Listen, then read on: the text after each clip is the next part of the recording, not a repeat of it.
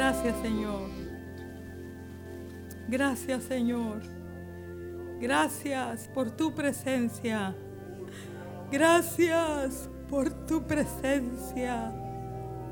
Gracias por tu presencia suave y tierna para persuadirnos, para conquistarnos, para exhortarnos, para abrir nuestros ojos. Oh Señor, para exponer nuestro corazón eh, a las verdades que nos hacen entrar en lo mejor que tú tienes, Señor. Pueden sentarse, hermanos. Mm.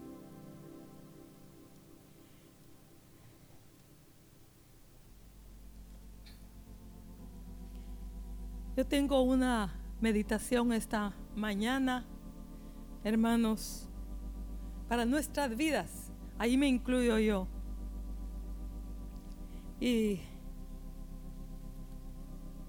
yo le he puesto aquí, si fueres flojo en el día del trabajo, tu fuerza será reducida.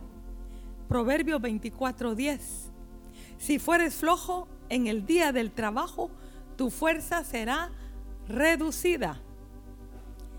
Aquí la palabra flojo habla de eh, aflojar en muchas, en muchas aplicaciones, literal o figurativamente. Aplacar, bajar, ceder, débil, declinar, dejar, desamparar, desfallecer, desmayar, detener, negligente y quieto, perezoso. Eh, también aparece la palabra fuerza en este pasaje, ¿verdad? Y es fuerza aquí, es ser firme, ser vigoroso, ser capaz, ser idóneo ser potente. Y la palabra reducir aquí habla de, pongamos atención en estas palabras que es bien importante, hermanos. Habla de estrecho, estorbar, restringir. Y algunas palabras relacionadas que aparecen son adversario, afligir, apuro, angustiar, aprieto, atar, atribular, encerrar, enemigo, envolver, hostigar, molestar, y sitiar. ¿En quién piensan ustedes con todas estas palabras, hermanos? ¿En quién piensan ustedes? ¿En quién pensamos que hace todas estas cosas? Porque estamos hablando de que la fuerza es reducida, ¿verdad? ¿En qué les hace pensar todas estas palabras? ¿Cómo? todo lo que el enemigo trae a nuestra vida, todo lo que el enemigo hace para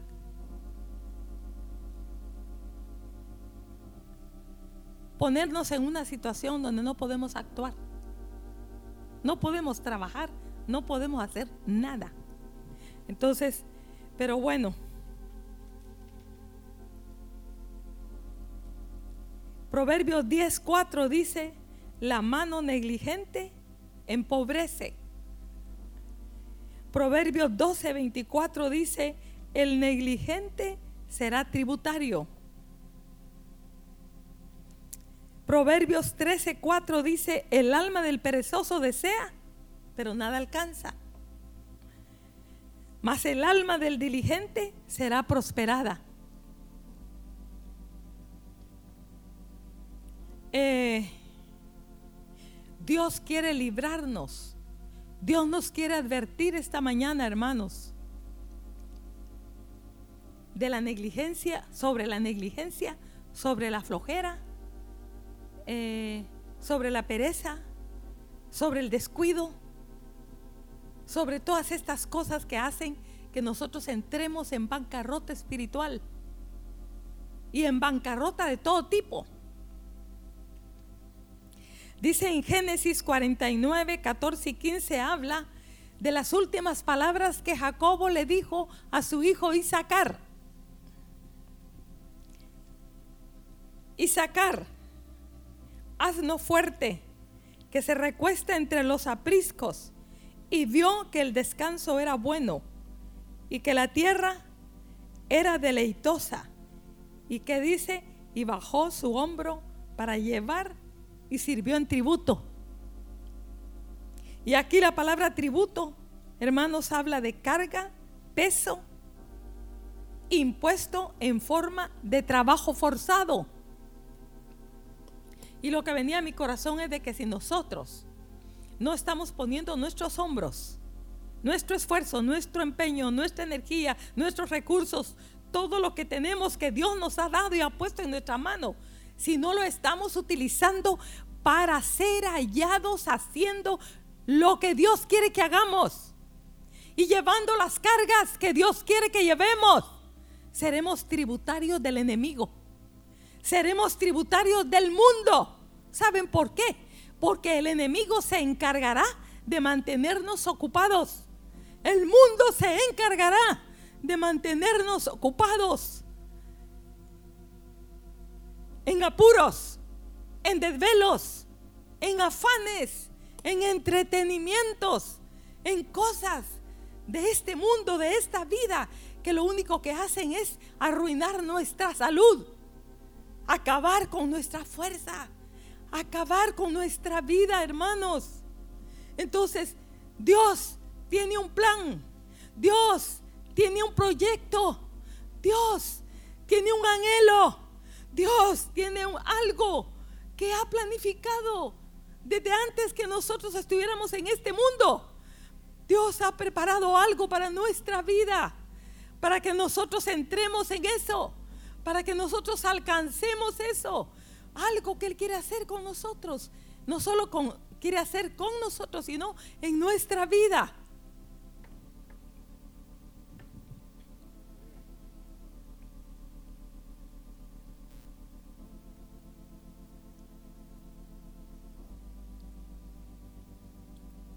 Eclesiastés dice que todo tiene su tiempo debajo del sol.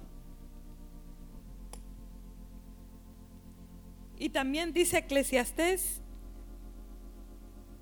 todo tiene su tiempo de lo que sea, todo tiene su tiempo debajo del sol.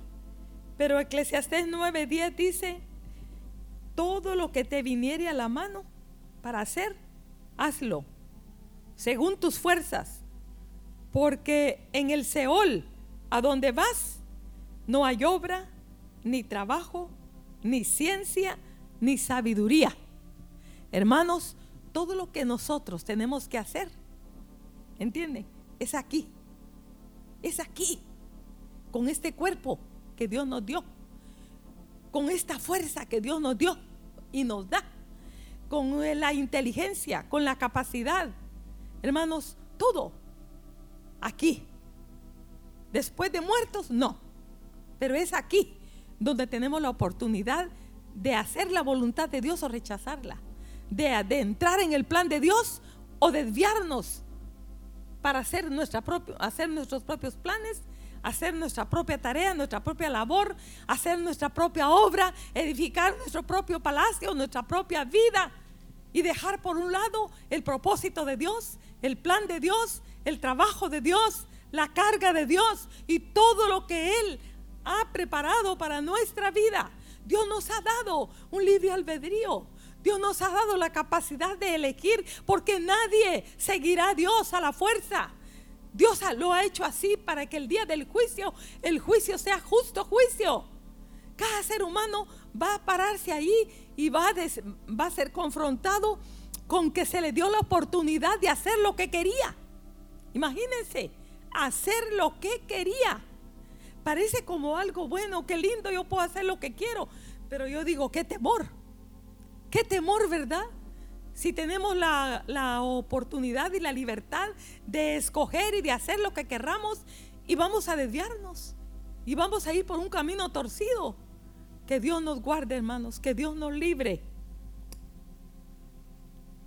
Entonces, eh,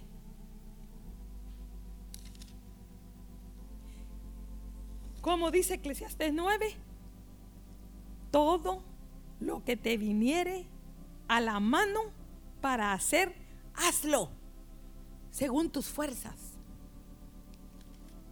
Y el pensamiento que tengo esta mañana, hermanos, para que reflexionemos es este. ¿Qué está poniendo Dios en nuestras manos en este tiempo? Que mediten todos, mediten todos. Todos tenemos diferentes capacidades o diferente capacidad. Todos tenemos un, un, ¿cómo se dice? Un cociente intelectual diferente. Pero hermanos, Dios es justo y Él repartió como Él quiso. En su omnisciencia. Dios repartió y Dios nos hizo como Él quiso, como Él, eh, Él decidió cómo íbamos a hacer. ¿Sí? ¿Entienden? Él decidió él es el que, el que permite y el que hace quién es rico, quién es pobre, quién, el, quién está término medio, quién tiene más, quién tiene menos. ¿Sí? Eh, las oportunidades que tenemos a veces hasta parece injusto, porque nuestra mente es corta, eh, eh, es, es, es finita. Pero hermanos, Dios ha repartido según su justicia, según su entendimiento, según su capacidad, según su poder, según su dominio, según su omnisciencia según todo. ¿Recuerdan el pasaje del, del ¿cómo se llama? Del siervo que repartió eh, los talentos, ¿sí? Que a uno dio cuánto? A uno dio cinco, ¿verdad? Yo creo que está en Mateo 25. Miren, vamos a Mateo 25. Dice aquí, Porque el reino de los cielos es como un hombre que yéndose lejos llamó a sus siervos en el versículo 14 y les entregó sus bienes. A uno dio cinco talentos y a otro dos y a otro uno. Y a cada uno que dice, hermanos, esta es la clave. ¿Qué dice aquí? A cada uno conforme a su capacidad y luego se fue lejos. Pero ¿qué fue lo que pasó? La actitud con que esas personas trabajaron y vivieron e hicieron con lo que Dios puso en sus manos. Era muy importante para ese hombre que estaba sobre ellos. Y hermanos, igual es con nuestra vida. Porque aquí dice, dice aquí, y en el verso 16, y el que había recibido cinco talentos fue y negoció con ellos y ganó otros cinco talentos. Asimismo, el que había recibido dos ganó también otros dos talentos. Pero el que había recibido uno fue y cavó en la tierra y escondió el dinero de su señor. Y después de mucho tiempo vino el señor de aquellos siervos y arregló cuentas con ellos. como lo va a hacer Dios contigo y conmigo. Y dice aquí, y llegando el que había recibido cinco talentos, trajo otros cinco, diciendo, Señor, cinco talentos me entregaste, aquí tienes, he ganado otros cinco talentos. Y su Señor le dijo, bien, buen siervo y fiel, sobre poco has sido fiel, sobre mucho te pondré, porque todo lo que hagamos aquí, hermanos, aunque sea muchísimo, según nuestro conocimiento, ante la grandeza del universo y de Dios, es poco. Y su señor le dijo, bien buen siervo. Llegando también el que había recibido dos talentos, dijo, Señor, dos talentos me entregaste, aquí tienes ganado otros dos talentos sobre ellos. Su señor le dijo, bien buen siervo y fiel, sobre poco has sido fiel, sobre mucho te pondré, entra en el gozo de tu señor. Y llegando también el que había recibido un talento, dijo, Señor, te conocía que eres hombre duro que ciegas donde no sembraste y recoges donde no esparciste. Según él, había sido injusto con él como algunos. Aquí posiblemente estén pensando que Dios es injusto o que, sus padres han sido injustos, o que sus jefes han sido injustos, o que el mundo ha sido duro con ustedes, o que han sido injusto todo. ¿Por qué les ha pasado eso? ¿Por qué no hay prosperidad? ¿Por qué no consiguen esto? ¿No han logrado esto? ¿No han allá? Reducidos aquí, reducidos allá. Y se han amargado como este hombre porque él se amargó y no hizo más que enterrarlo. Y así hemos hecho a veces nosotros, hermanos con ciertas cosas que Dios ha puesto en nuestra vida que parecen pequeñas. Los hemos enterrado, hemos enterrado aquello, eh, eh, nos hemos olvidado. Y, y, siendo para Dios grande, importante, porque Dios no está viendo el tamaño, sino lo que Él ha puesto en nuestra mano. ¿Qué estamos haciendo con lo que Dios ha puesto en nuestra mano? Con nuestro talento, con nuestros dones, con nuestras habilidades, con nuestro dinero, con nuestra fuerza, con todo aquellas cosas, eh, elementos, circunstancias, cosas, dinero, todo que Dios ha puesto en nuestra vida. Vamos, tenemos que dar cuentas en aquel día, hermanos. ¿Qué estamos haciendo? Entonces, ¿qué está poniendo Dios?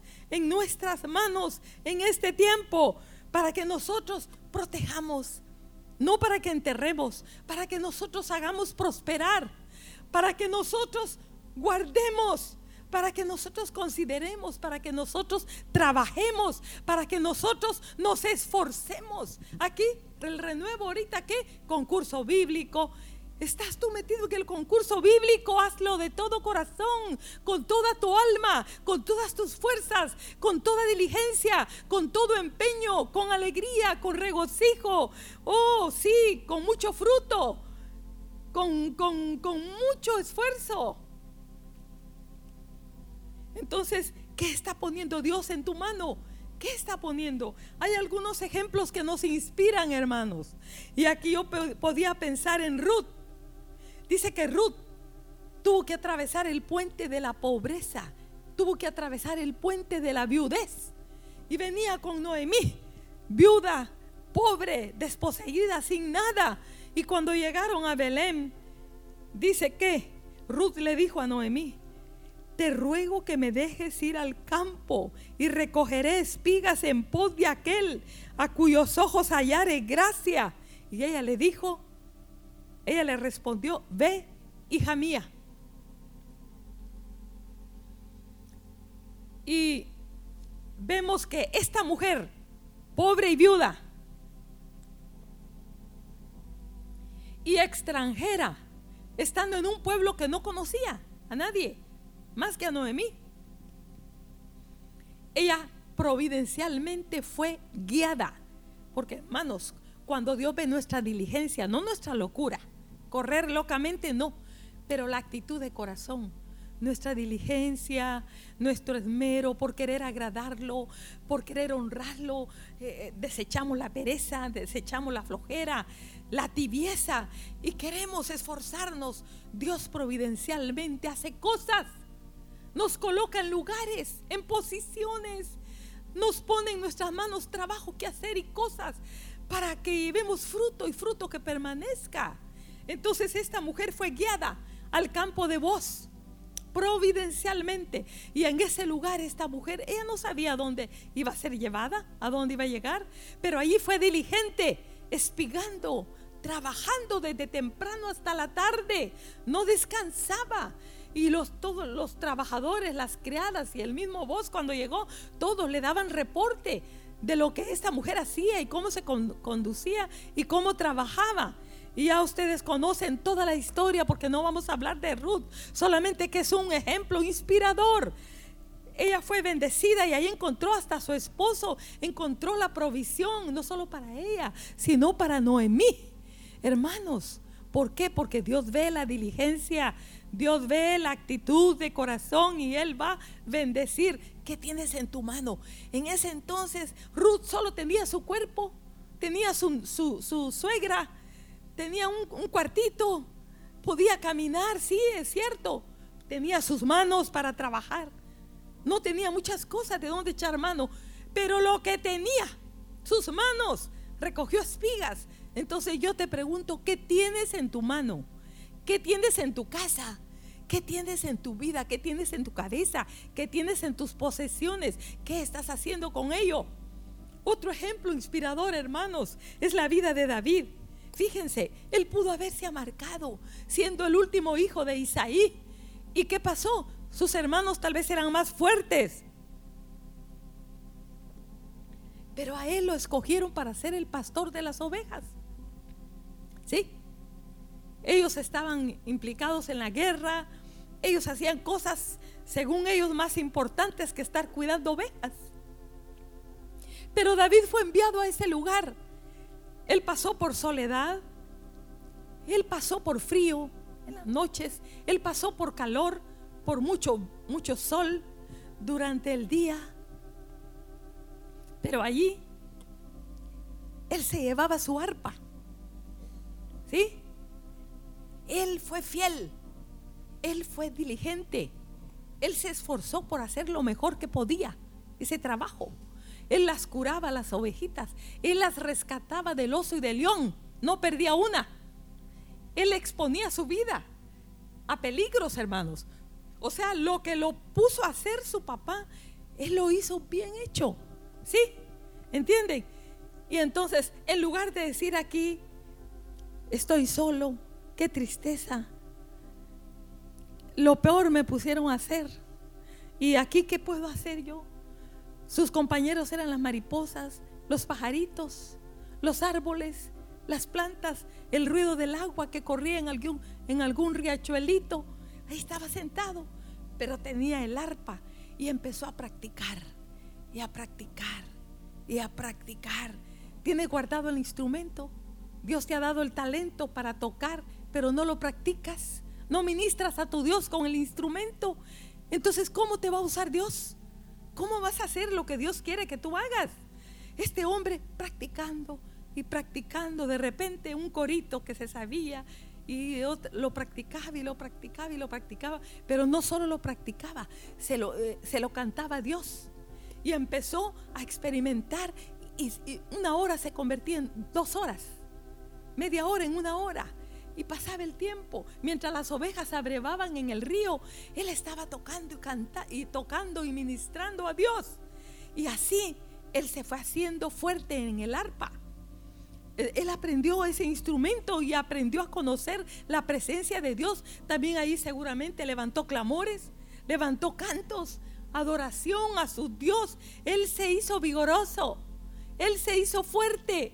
Hermanos, de repente las primeras veces él temblaba cuando aparecía un oso y, queriendo arrebatarle una oveja. Pero tal vez él decía, ayúdame Jehová, pelea por mí, ayúdame. Y corría, pero ayúdame, ayúdame, ayúdame. Y él agarraba al oso y lo mataba y rescataba a la oveja. De repente apareció un león. Las primeras veces él temblaba, pero decía, ayúdame Jehová, ayúdame Jehová. Y de repente él se encontraba con el oso y venía una fuerza que no era su fuerza, era la fuerza de Dios la que lo hacía y desbarataba al león y, le rescataba, agarraba la ovejita de su boca y lo mataba. Porque así dice la Biblia, hermanos, que él le dijo a, a Saúl, ¿verdad? Cuando fue presentado delante, delante de Saúl. Entonces, Él solamente hizo lo que tenía que hacer, lo que pusieron en sus manos, cuidar las ovejas. Pero ¿cómo lo hizo, hermanos? Bien hecho, con diligencia, con esmero, con entrega, con dedicación, con sufrimiento, sí, pagando un precio. Pero hermanos, Pablo dijo a Timoteo, esfuérzate que en la gracia que es en Cristo Jesús. Pero Dios no da la gracia a los perezosos. Dios no da la gracia a los que no dan un paso. Dios no da la gracia a los cómodos, a los tibios, a los flojos, a los, a, los acomodados, a los atenidos. Dios no da la gracia. Es que ya no. ¿Y por qué ya no quieres seguir aquí? ¿Por qué no quieres ayudar? Es que ya no tengo la gracia. Esa palabra se ha vuelto de moda. Es que, ¿y por qué no quieres seguir ayudándonos? Es que ya no tengo la gracia. ¿Cómo que ya no tengo la gracia? No tienes la gracia porque estás ocioso, perezoso. No estás trabajando.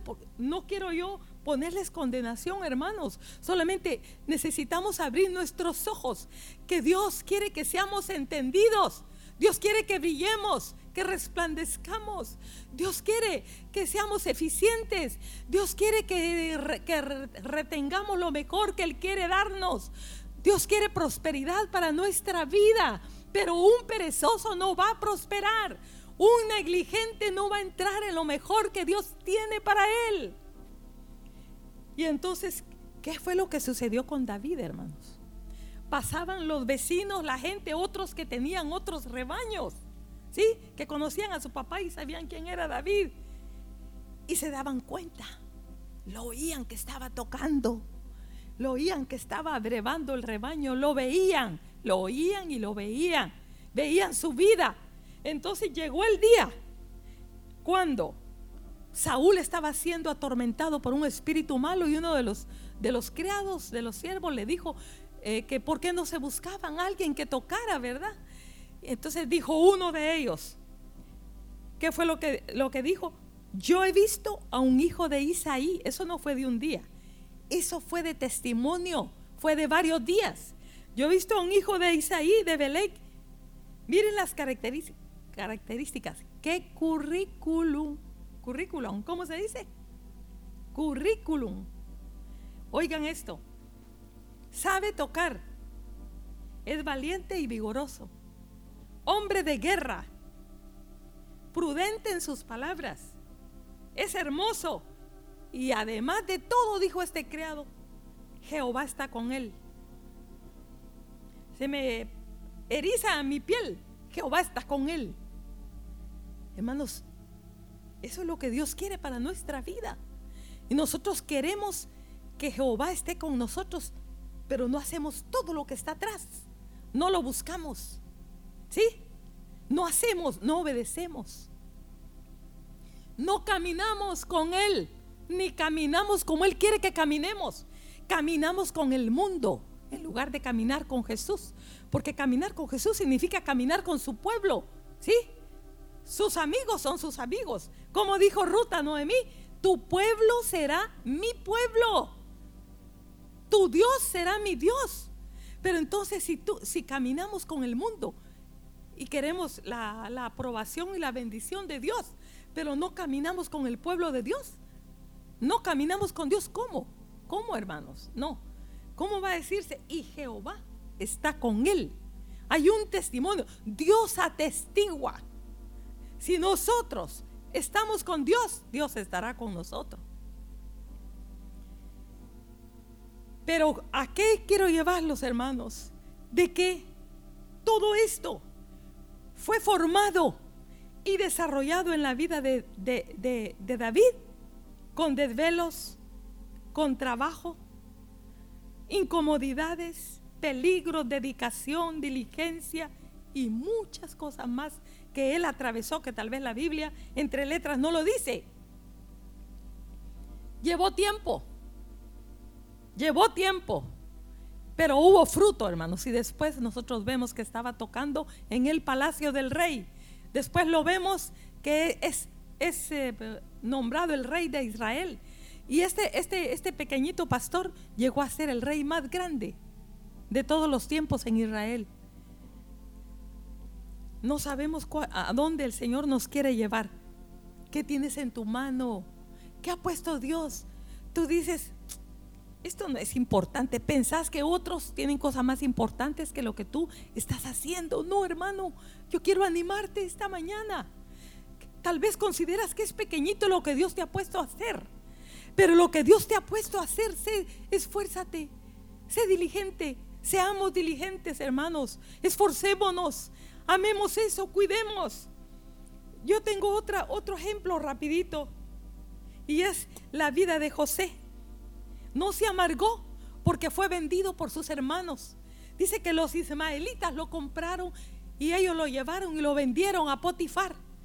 Pero estando en la casa de Potifar, lo que hizo José fue manifestar, como él acostumbraba a hacer seguramente en la casa de su padre. Él era diligente, él era prudente, él se guardaba, él se cuidaba, porque lo vemos, porque él daba reporte de la mala conducta de sus hermanos a su padre. Entonces él siguió manifestando lo que él amaba, lo que él hacía, como él hacía y como él era. Y allí en esa casa, hermanos, dice, dice que este Potifar dejó todo lo que tenía en mano de José. ¿Y saben por qué lo dejó? Dice que siendo un esclavo y como todas las desavenencias, pero Jehová estaba con él, lo mismo que David y Potifar no era tonto. Era un hombre, era capitán de la guardia de Faraón. Era un hombre importante, pero dijo, mm, todo lo que este hace es prosperado. Todo le sale bien. Este es inteligente. Este es un buen hombre. Es correcto. No miente. Es diligente. Es trabajador. Todo lo que yo le digo lo hace y todo lo hace bien. Y hace más de lo que yo le pido no, este me gusta. ¿Entienden? Hermanos, eso mismo que hizo Potifar es lo que Dios hace. Entonces dice que era mucho, eh, ¿cómo se llama? Eh, dejó todo, todito, todito, en las manos de José, que dice que no se preocupaba de nada, más que del pan que comía. Sírvanme la comida. Sentado el Potifar ahí y no hacía nada. Todo, todo, todito lo hacía José planificar para la semana. ¿Qué iban a hacer los pastores con las ovejas y el ganado? Los del ganado, los de las ovejas, ¿entienden? Planificar el abastecimiento de la casa de Potifar. ¿Quiénes son los que van a ir a traer el trigo, la cebada, el aceite, las ovejas? ¿Quiénes son los que van a, des, ¿cómo se dice? Descuartizar o cómo matar. ¿Ah? Matar el ganado, las ovejas, toda la comida, la carne, la provisión para la casa de Potifar los negocios, todo, hermanos. Este hombre, Dios le dio esa habilidad, Dios le dio ese don de mando. Hermanos, ¿cómo les digo? Era mucho trabajo, pero saben una cosa, Dios estaba con él. Dios lo capacitó. Este muchacho allí experimentó el poder de Dios.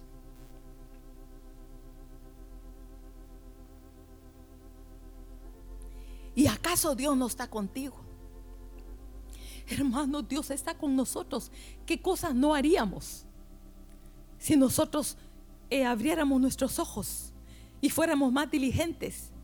¿Y saben por qué Dios no nos da más? Porque apenas lo poquito que nos ha dado y ha puesto en nuestra mano, ni siquiera eso hacemos. Y lo hacemos refunfuñando. Y lo hacemos quejándonos. Pensando que solo nosotros nos... ¿Por qué solo a mí me mandan? ¿Han oído eso en los niños? ¿Por qué solo a mí me mandan? ¿Por qué solo a mí me dicen? Y fulano y sutano, los hijos a las, los padres les dicen, ¿por qué no le decís a Pedrito? ¿Por qué me decís a mí? ¿Por qué no le decís? Esa actitud, hermanas, enséñenles a sus hijos a hacer, aunque sea las pequeñas tareas de la casa, con una buena actitud. enseñémosle a nuestros hijos a ser diligentes, esforzados, aunque sea llevando el pañal que, se, que, le, que, que le quitan a su hermanito a la basura, llevando la ropa sucia a la basura. Un niño pequeño puede tener responsabilidades, pero enseñémosle a nuestros hijos a tener una buena actitud en el trabajo que hacen y que lo hagan bien. No, no, no, eso está torcido, eso está, mira, así se hace desde pequeñitos, para que ellos vayan creciendo en ese camino de ser diligentes, esforzados, entendidos, trabajadores, no perezosos. Esos niños de ahora que la mamá dice, mm, ¡pum! Rápido, ¿saben qué hacen? Les encienden el televisor. Entonces ahí están felices ellas. Ellas pueden estar con su teléfono hablando mucho tiempo con sus amigas, porque aquel está entretenido frente a la tele y ahí se encarga el mundo y el enemigo.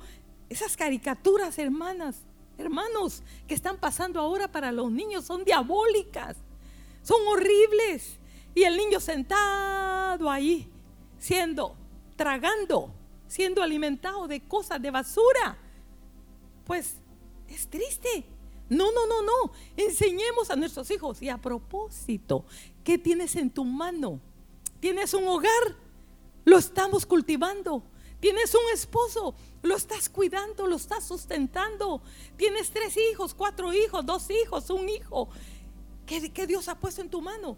No te está llamando en este momento a predicar a la India, a predicar a la China, a predicar a, cualquier parte del, remota del mundo, pero te tiene en la casa, te, te dio un hogar una casita que cuidar, que tener bonita, una, una, una, mesita donde haya comidita caliente cuando llegue el esposo, un ambiente lleno de la presencia de Dios. Muchas ocupaciones Dios ha puesto para las amas de casa, para las esposas, para las madres y a ti hombre de Dios, te digo esta mañana que ha puesto Dios en tus manos. Tienes un trabajo, hazlo bien, pórtate bien, sé honrado, sé honesto, sé diligente, sé esforzado, sé un hombre de buen testimonio, brilla en el sitio donde estés, como dice el coro, que ha puesto Dios en tu mano.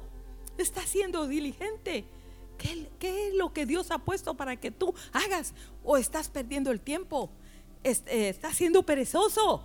Tienes mal testimonio, eres mal hablado y la gente no cree en tu Cristo porque tú te portas mal. Oh, hermanos, ¿qué estamos haciendo con las oportunidades que Dios nos está dando de hacer cosas para su reino?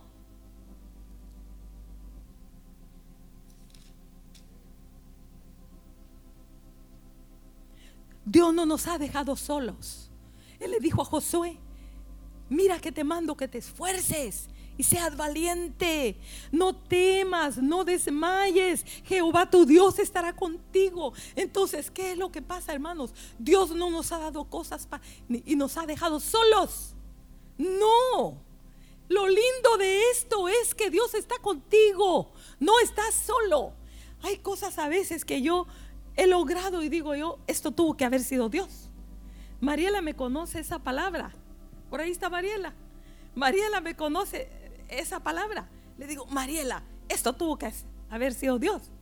Mira lo que logré. Esto fue Dios, esto fue Dios. Y a veces me siento incapaz, impotente por algo que tengo que hacer. Ayúdame Dios, ayúdame. Como esta mañana, ayúdame Dios que me tocaba, que me dijo el pastor que lleva días diciéndome, te toca, te toca, te toca. Y yo, ayúdame Dios, ayúdame Dios, ayúdame, ayúdame. Y ayúdame, así estoy aquí. Así subí, ayúdame. ¿Por qué, hermanos? Porque el Señor se deleita en ayudarnos cuando buscamos la ayuda. Y si queremos caminar solos, Él también nos deja. ¿Sí o no? Él no va a dejar. No va a dejar porque nadie, nadie estará con Él a la fuerza. Pero entonces no estamos solos. No estamos solos. Dios está con nosotros para ayudarnos, para darnos fuerza, para darnos sabiduría, inteligencia, conocimiento, habilidades, destrezas, hasta posibilidades y también recursos. A veces no tenemos y ahora aquí que, sí, yo sé cómo hacerlo, pero ¿con qué? Dios tiene todo. No solo te da la habilidad, el entendimiento, la posibilidad, el lugar, todo, la ocasión, pero también Él tiene el poder para darte lo que necesitas las herramientas que necesitas, que necesitamos. Oh, hermanos, entonces, ¿qué estamos esperando pues?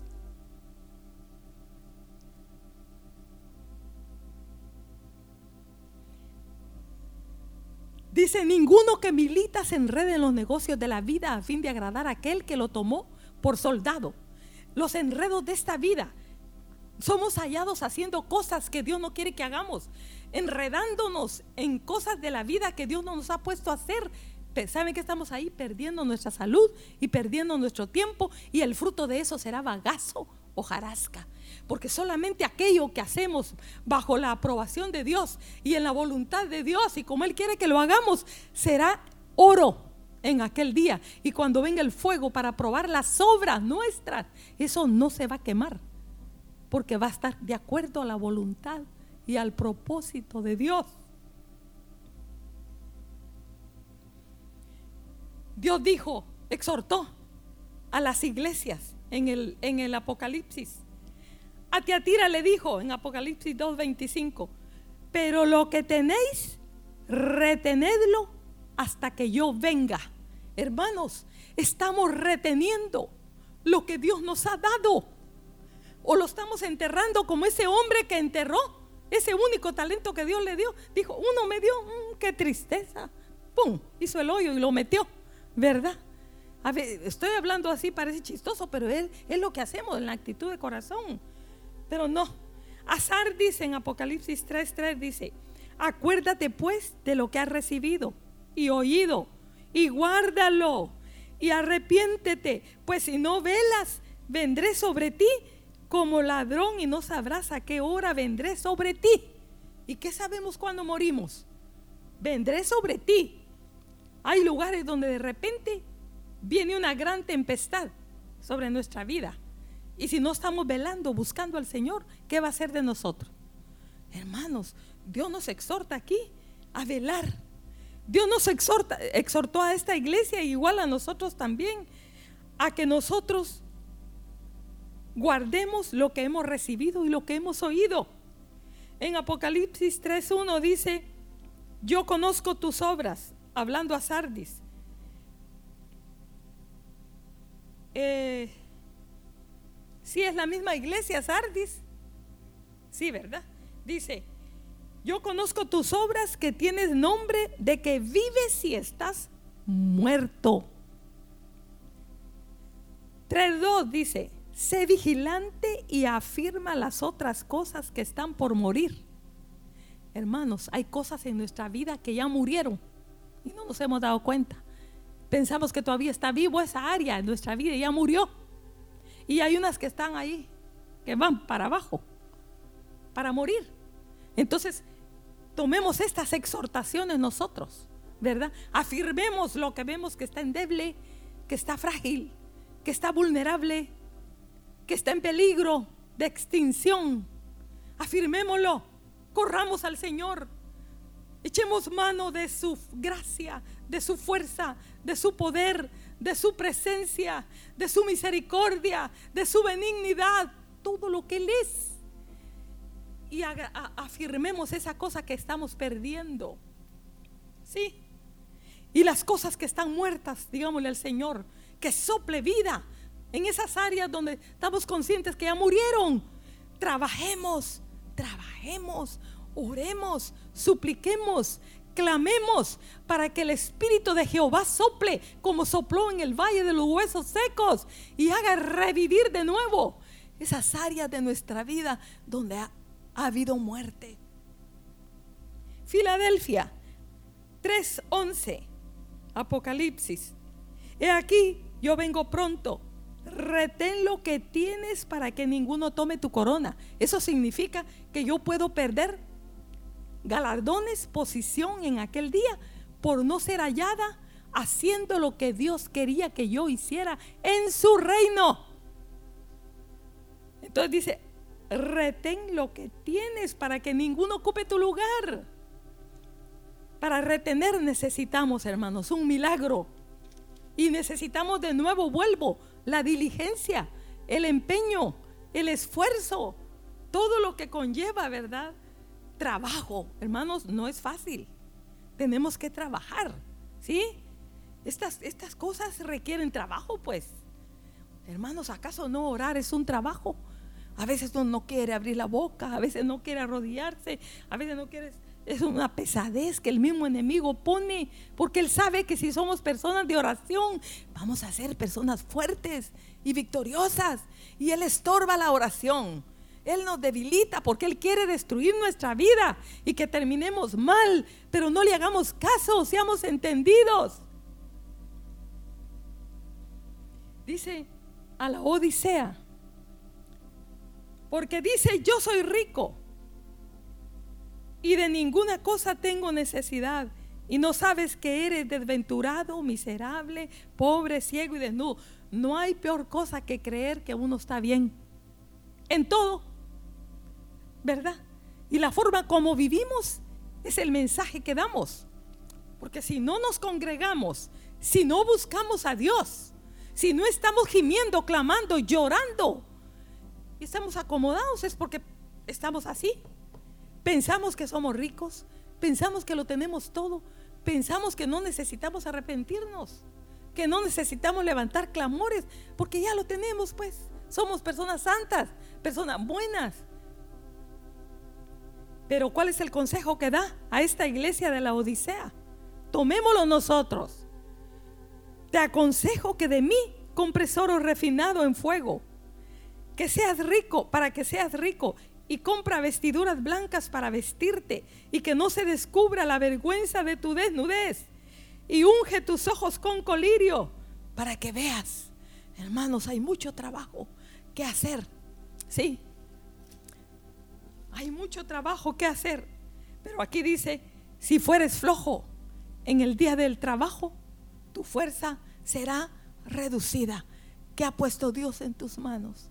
¿Cuál es el trabajo que Él está requiriendo de ti y de mí en este tiempo, hermanos? No pensemos en la eternidad, no pensemos de aquí a cinco años, cuando tenga 30, cuando tenga 40. Ahorita soy joven, ¿verdad? Cuando yo tenga 30, 40, 50, entonces yo voy a hacer esto y esto y esto. Y esto.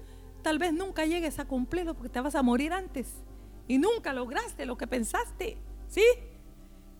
Pero entonces, si fueres flojo en el día del trabajo, tu fuerza será reducida. Te voy a decir por qué. Y con esto quiero terminar. ¿Por qué?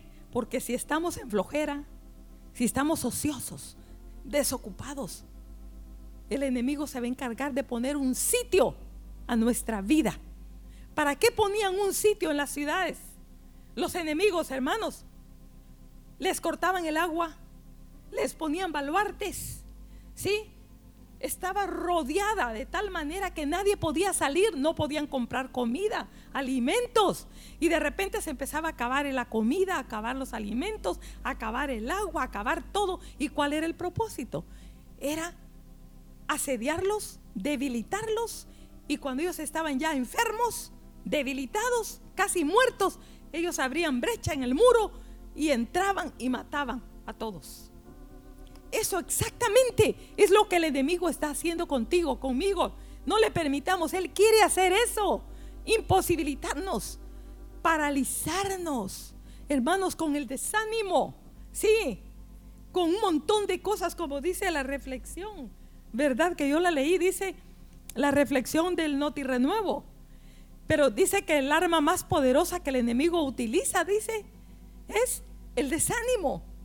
Y dice que el desánimo viene por quitar nuestros ojos de Dios. Pero yo pensaba leyéndola también que el desánimo viene también por estar desocupados. No estar enfocados en lo que Dios quiere que nos enfoquemos. Entonces viene desánimo. Ay, no, es que no, ¿por qué no has ido a la iglesia? Es que estoy desanimado. ¿Cómo desanimado? Porque no estás trabajando, no estás orando, no estás leyendo tu Biblia, no te estás arrepintiendo, no estás buscando el rostro del Señor. Entonces el enemigo se ha encargado de decirte al oído, no, contigo no se puede de más, no hombre, aburrirte vas a ir. Hay jóvenes que dicen es que qué aburrido. Cuando un joven dice que aburrido, no se está encontrando con Dios. Y sus papás en la casa lo dejan, que haga lo que quiera, negligente, perezoso. No, no, no. Hermanos, el enemigo quiere poner un sitio a tu vida para tenerte entretenido viendo tu programa favorito en la televisión y no buscas a Dios. ¿Entiendes? Y de repente estás tieso, espiritualmente hablando, ¿verdad? Y ha muerto. ¿Para qué? ¿Cómo vas a luchar?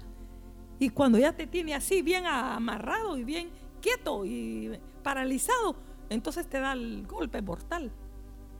Como hacen los animales con los depredadores, ¿verdad? Y quieren matar a un animal, lo primero que hacen es que, si es una culebra, enrolla al ratón y lo tiene así primero y se queda esperando. Yo lo vi aquí en la propiedad con una culebra con un ratón pequeño. Lo tenía de en medio, así. Y no se movía. Entonces yo entendí que el propósito era matarlo, ¿verdad? A pausas. Igual hacen las arañas con las moscas y con los otros insectos. Por eso tienen su tela de araña. Atrapan el insecto y ya se queda ahí. No puede mover las patas ni nada. Hasta que muere. Hermanos, no permitamos, no permitamos al enemigo su engaño. Clamemos, busquemos y hagamos aquello que Dios ha puesto en nuestras manos para hacer. Tienes el tiempo de oración el martes. Corre, ven con alegría. Hazlo con entrega. Busca al Señor. Tienes el grupo de hogar para congregarte. Hazlo. Y a propósito, quiero decirles que nuestra vida espiritual y la fortaleza de nuestro corazón no depende solo de cultos, ni reuniones de hogar, ni reuniones de damas, ni reuniones de jóvenes. Hermano, nuestra fortaleza, nuestra vida espiritual, nuestro crecimiento depende de caminar con Dios cada día, de buscarlo personalmente. Sí, es cierto, en el culto yo me encuentro porque Dios habla, pero Dios también quiere hablarme personalmente. Una palabra, allí en el lugar secreto, allí en mi casa, allí en el baño, en donde quiera que ande, meditando en Dios, en su grandeza, en su misericordia. Oh, hermanos, no seamos engañados. ¿Qué tienes en tu mano? ¿Qué tienes en tu mano para hacer? Y luego, ¿estás siendo flojo? Si fueres flojo en el día de trabajo, tu fuerza será reducida. Señor, ayúdanos a vivir piadosamente, entendidamente, diligentemente, viviendo, Señor, de la manera como tú quieres que vivamos. Tú nos has dado herramientas, Señor. Tú nos has dado herramientas para ayudarnos. ¿Qué vamos a hacer, Señor? Nos surge, Señor. Danos ese entendimiento. Danos ese corazón, Señor, para caminar de esa manera para que no muramos. Trae convicción a estos corazones, Señor. A mi corazón trae convicción de que nos surge, Señor, trabajar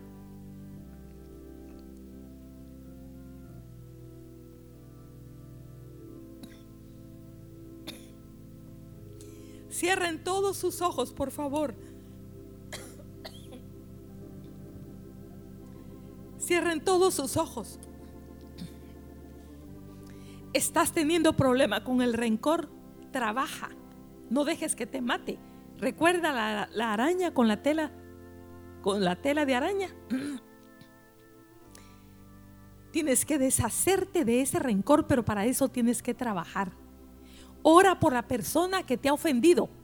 Ora, ora, ora hasta que le veas la cara bonita si se la ves fea. Y cuando te encuentras, uh, sientes algo feo, trabaja. Si tú no trabajas, si no trabajamos, hermanos, en esa cosa, Dios nos quiere ayudar, pero tenemos que trabajar orando, humillándonos, procurándolo, buscando al Señor. ¿No estás orando? Trabaja, trabaja, reflexiona, tienes que hacerlo, tenemos que hacerlo, hermanos. Cada área en nuestra vida que está abandonada, tenemos que hacer algo, tenemos que trabajar, hermanos. Solo medita, yo te dejo esta mañana para que tú medites, ¿sí? ¿Eres tú malcriado con tu papá, con tu mamá? Pero no te gusta ser así, pero a veces eres malcriado, malcriada. Arrepiéntete y dile a Dios que te ayude para ser obediente, ser una buena hija, ser un buen hijo.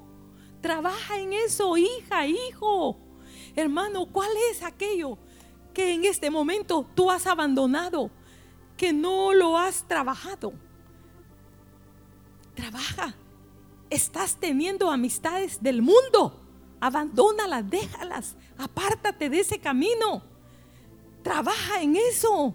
Sé diligente. El enemigo quiere destruirte. ¿Cuál es el área en la cual tu, tu matrimonio está descuidado? Hay áreas de tu matrimonio que tienes que cultivar, que regar, que trabajar. Sé entendido. Hazlo. Dios quiere ayudarte para que tengas tu herencia en aquel día, recibas tu recompensa. ¿Cuál es aquello que Dios está requiriendo de ti? Hazlo, empieza hoy mismo a pedir ayuda, a pedir la fuerza, a pedir la gracia, el recurso que necesitas. Dios es abundante en misericordia, es grande en poder, el Todopoderoso.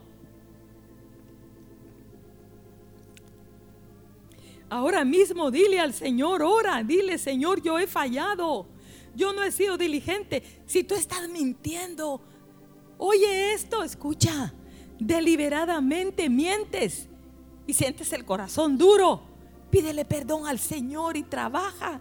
Señor, yo quiero aborrecer la mentira porque vas a terminar en el infierno si tú no te arrepientes y Dios quiere que tú vayas al cielo. Dios quiere que tú vayas al cielo. Dios tiene algo precioso para ti, pero tienes que dejar de mentir. Trabaja en eso. Entonces, ¿cuál es aquello que Dios pide? Piensa, reflexiona, medita.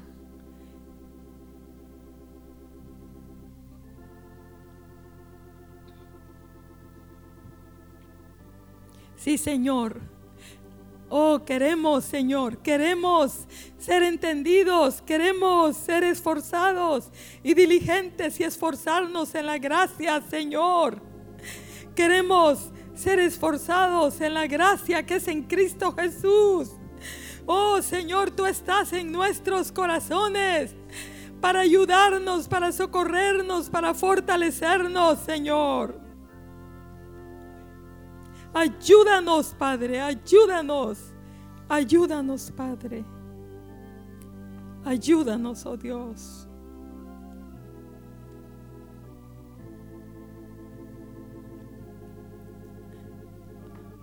Amén.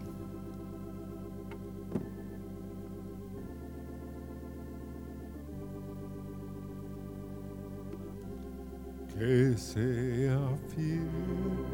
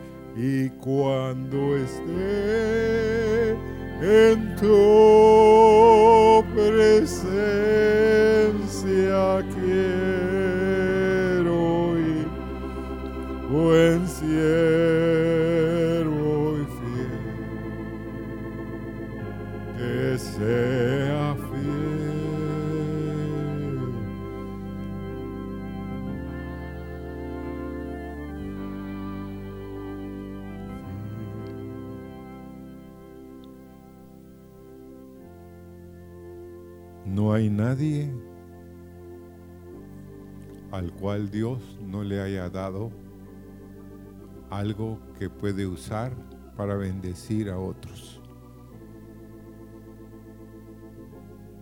No hay. Si este hombre que Dios le dio un solo talento, él sabía que solo ese iba a poder trabajar. Pero el hombre lo enterró. ¿Pueden meditar ustedes cuántos de nosotros hemos enterrado el talento?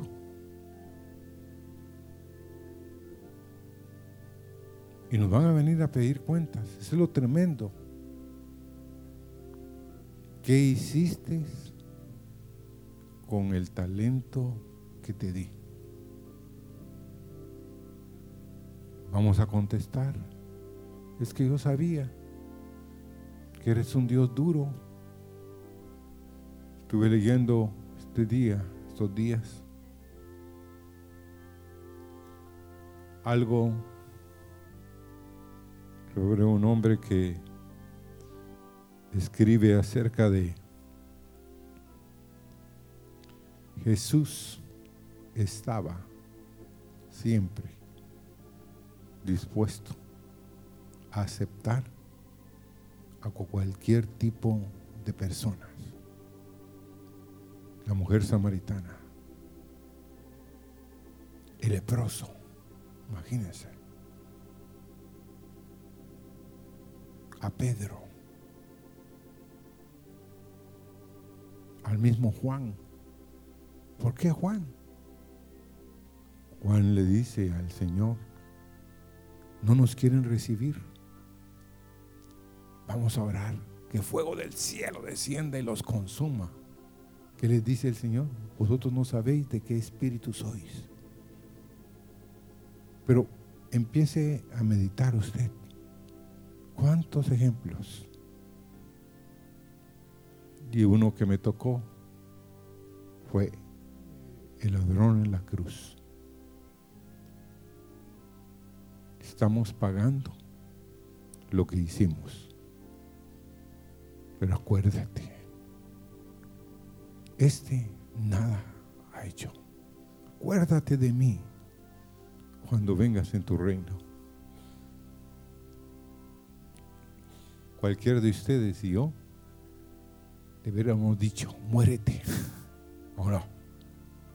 Pero las palabras que salieron de él hoy estarás conmigo. O sea, te estoy otorgando el perdón, vas a estar conmigo en el último momento de su vida, hermanos.